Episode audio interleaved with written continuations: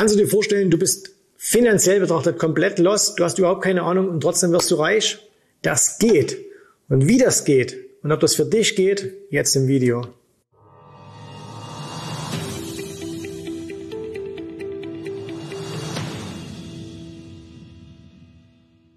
Hallo, mein Name ist Jens Rabe, ich bin der Gründer der Jens Rabe Academy und manche sagen ja auch, ich wäre total lost. Ne? Sagen auch manchmal meine Kinder zu mir und deswegen habe ich auch diesen schönen Begriff hier übernommen. Aber sowas gibt es natürlich auch an der Börse. Es gibt tatsächlich Menschen, die sind in ihrem Verhalten an der Börse komplett lost. Also die haben, die haben wirklich völlig die Kontrolle verloren und trotzdem werden die dadurch reich. Die Frage ist, kann ich mich genauso verhalten? Und ich will dir ein sehr, sehr bekanntes Beispiel hier zeigen. Über das sprechen wir gleich. Und ich zeige dir dann aber auch hinterher, was du anders machen musst. Ne? Also bleib unbedingt dran. Für mich persönlich, ist meine persönliche Meinung, und du kannst es mal selbst gerne in die Kommentare schreiben.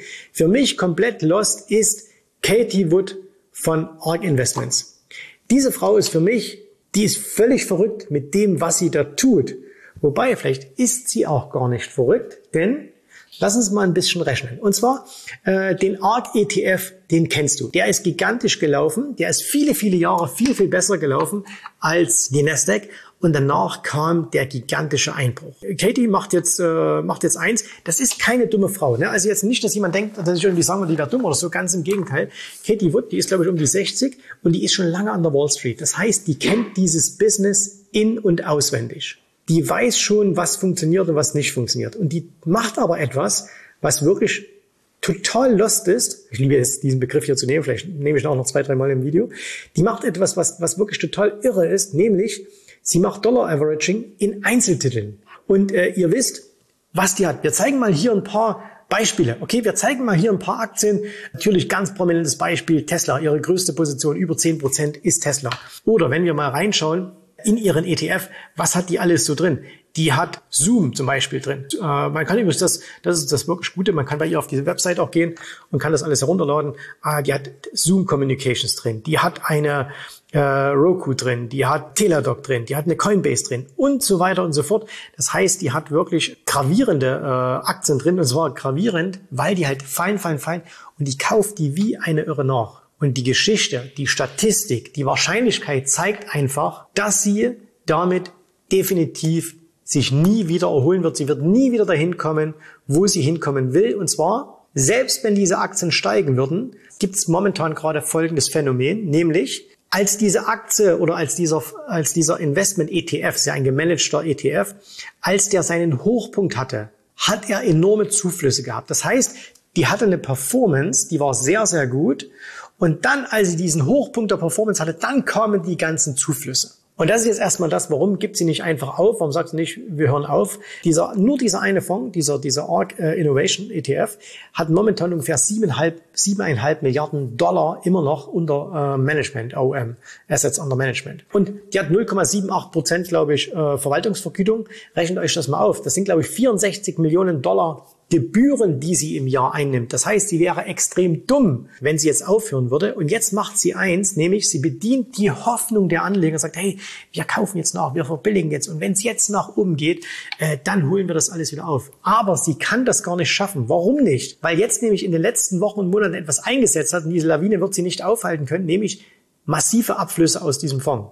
Das heißt, sie verliert Geld aus diesem Fonds und irgendwann wird sie Aktien verkaufen müssen, weil sie kein Geld mehr hat. Das heißt, sie kann nichts mehr investieren, sie kann auch nicht das Ganze aussitzen, weil irgendwann die Anleger so die Nase voll haben und gerade die, die vielleicht zuletzt eingestiegen sind und wo es dann auch wieder nicht lief, sobald das ein bisschen hochkommt, das nennt sich Overhead Supply, sobald manche Leute wieder ihren Einstieg sehen oder ein bisschen was von ihrem Einstieg sehen, sagen die, nur wieder raus. Endlich meine Kohle wieder raus. So, und dann muss sie wieder verkaufen. Das heißt, sie kann das gar nicht durchhalten. Ihre, ihre Verbilligungsstrategie kann auf Dauer gar nicht funktionieren. Und das ist einfach ein total irres Verhalten, was sie da an den Markt legt. Und das ist Lost. Aber die Frage war ja komplett Lost und trotzdem reich. Natürlich ist sie steinreich damit geworden. Sie selber, das Management-Team des ARC ETF, hat Millionen, Millionen, Millionen, Millionen verdient. Und nein, ich verurteile das nicht. Die haben eine Dienstleistung angeboten, die Anleger haben es genommen nun muss halt jeder sehen, was er da macht. Aber das Ding ist einfach, wenn du jetzt eine Frau siehst, kann jetzt auch ein Mann sein, ne? also ist ja nicht irgendwie, aber wenn du jetzt jemanden siehst, der aus der Investmentindustrie kommt. Und jetzt wird zum Beispiel gesagt, hey, die Frau hat ein Vermögen von 100 Millionen Dollar, mal als Beispiel. Und die war 30 Jahre in der Investmentindustrie. Und dann sagst du dir, naja, die muss ja erfolgreich gewesen sein, weil wie willst du denn sonst 100 Millionen haben? Ja, wie misst du denn jetzt Erfolg? Misst du jetzt Erfolg in der ihrem Guthaben, also was sie persönlich auf der Bank hat, und es sind bestimmt 100 Millionen, vielleicht sind es auch nur 50, aber komm, es ist schon ordentlich. Oder misst du es im Erfolg, den sie für ihre Kunden erzielt hat? Ne? Und für ihre Kunden hat sie definitiv keinen Erfolg gehabt. Ganz im Gegenteil. Denn die 100 Millionen, die sie auf ihrem Konto hat, sind von den, ist von dem Geld der Kunden zu ihr gewandert. Wie gesagt, das ist kein, ich, ich habe da keine moralischen Bedenken, sondern bloß, wie misst man Erfolg? Und deswegen, du kannst, wenn du an der richtigen Position bist in dieser Finanzbranche, enorm viel Geld verdienen, ohne dass du erfolgreich bist. Der einzige Erfolg war, sie hat eine gute Story verkauft und hat Millionen von Anlegern dazu gebracht, ihnen ihr Geld zu geben und ihr wie gutgläubige Schaf an den Lippen zu hängen. Und selbst jetzt weiß ich, dass wieder welche in den Kommentaren schreiben werden, das wird sich erholen, das wird sich erholen, das wird sich erholen. Ja? Viel Spaß dabei, macht ihr die Taschen weiter voll. Der Punkt ist aber folgender. Wenn du weißt, und wenn du das jetzt verstanden hast, dass du selbst mit so einem Verhalten kein Geld verdienen kannst, weil du hast nur die eine Seite. Du hast nicht die Gebührenseite, Du kannst nicht sagen, hey, ich mache auch mein Depot so genau wie Sie und dann ziehe ich mir jeden Monat ein bisschen Gebühren weg, weil das wäre linke Tasche, rechte Tasche. Ne? Also das funktioniert nicht. Musst du es anders machen. Und dann machen wir mal einfach drei Punkte, okay? Was musst du anders machen? Fangen wir an mit, dem, mit Punkt Nummer eins. Wenn du Down Averaging machst, also das heißt, wenn du immer wieder nachkaufst, wenn es runtergeht und das in Einzelaktien, dann ist das eine extrem risikoreiche Sache, dann darfst du das niemals in solchen Trendaktien machen, sondern musst du das einfach in, in, Aktien machen, wo du so weißt, okay, die überleben die nächsten 10, 20 Jahre, weil du brauchst für so eine Strategie, das ist genauso, wenn du sagst, das wäre jetzt der zweite Punkt, wenn du schon Down Averaging machst, dann machst halt nur ein Indizes, machst nur ein ETFs oder sonst irgendwas. Aber, und jetzt ist der Punkt, dann bereite dich halt einfach darauf vor, dass du 20 Jahre Zeit haben musst. Und wenn du jetzt hier zuschaust und bist Anfang 20, bevor du mir jetzt wieder den Kommentar darunter schreibst, ich lasse meine Sparpläne laufen, ah, ist für dich ist alles gut und schön, wenn du noch nicht mal 30 bist. Wenn du aber 50 bist, wenn du Mitte 40 bist, dann ist das einfach keine Strategie für dich, das ist zu spät. Wenn du sagst, ich möchte in 10 Jahren Geld haben, ich möchte in 15 Jahren in Rente gehen, dann vergiss solche Sachen mit diesem Down Averaging. Das ist totaler Müll.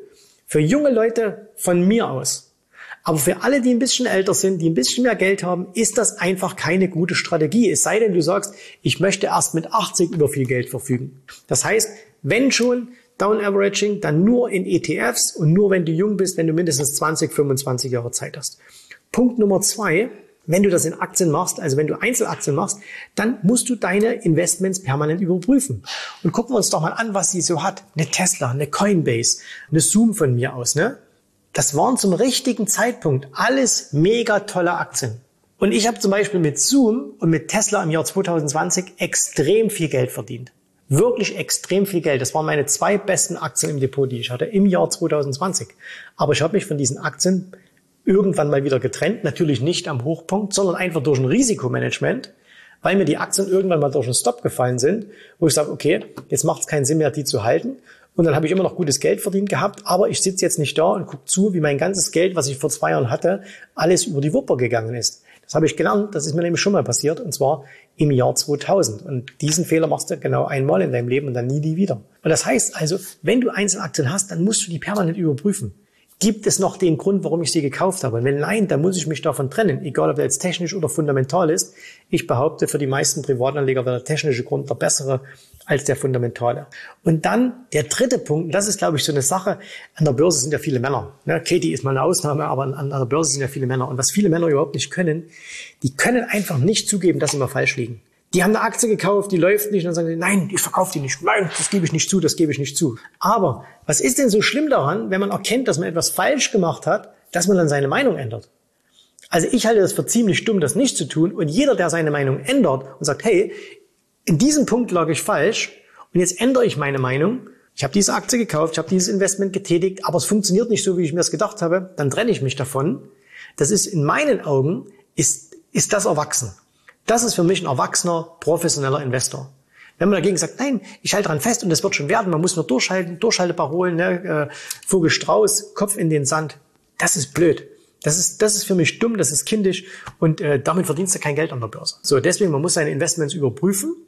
Und wenn man sagt, okay, es gibt immer noch Gründe, die dafür sprechen, dann ist alles gut. Aber wenn es die Gründe nicht mehr gibt, vor allem was ist denn so schlimm? Ne? Dann verkauft man es halt, kauft was anderes, anstatt dann immer nur da zu sitzen und zu heulen. Also, wenn du von irgendwas falsch gemacht hast ne, und deine Meinung hat sich geändert, nicht schlimm ist, im Gegenteil ist Zeug von Reife, wenn du das tust. Wenn du mehr davon wissen willst, dann lass mich das in den Kommentaren wissen. Schreib mir auf, was dich da interessiert, dann können wir hier darüber sprechen. Oder wie gesagt, nochmal der Hinweis, 18. Februar in München, Börsenstrategietag, komm da einfach vorbei. In diesem Sinne, danke fürs Zuschauen. Wir hören und sehen uns äh, und schreib mir mal in die Kommentare, hast du den ARC ETF in deinem Depot oder hattest du ihn in deinem Depot? Das würde mich mal noch interessieren. Vielen Dank, dass du heute dabei warst. Ich hoffe, dir hat gefallen, was du hier gehört hast, aber das war nur die Vorspeise. Das eigentliche Menü, das kommt noch. Und wenn du darauf Lust hast, dann besuche jetzt ganz einfach jensrabe.de-termin und vereinbare dort noch heute einen Termin.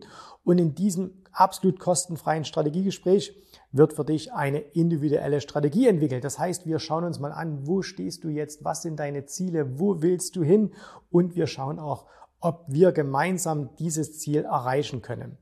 Und äh, du musst immer an Folgendes denken. Wenn du etwas im Leben erreichen willst, sei es es an der Börse, sei es beim Unternehmertum, dann brauchst du immer jemanden, der dir hilft, der schon auf einer Stufe ist, wo du noch hin möchtest.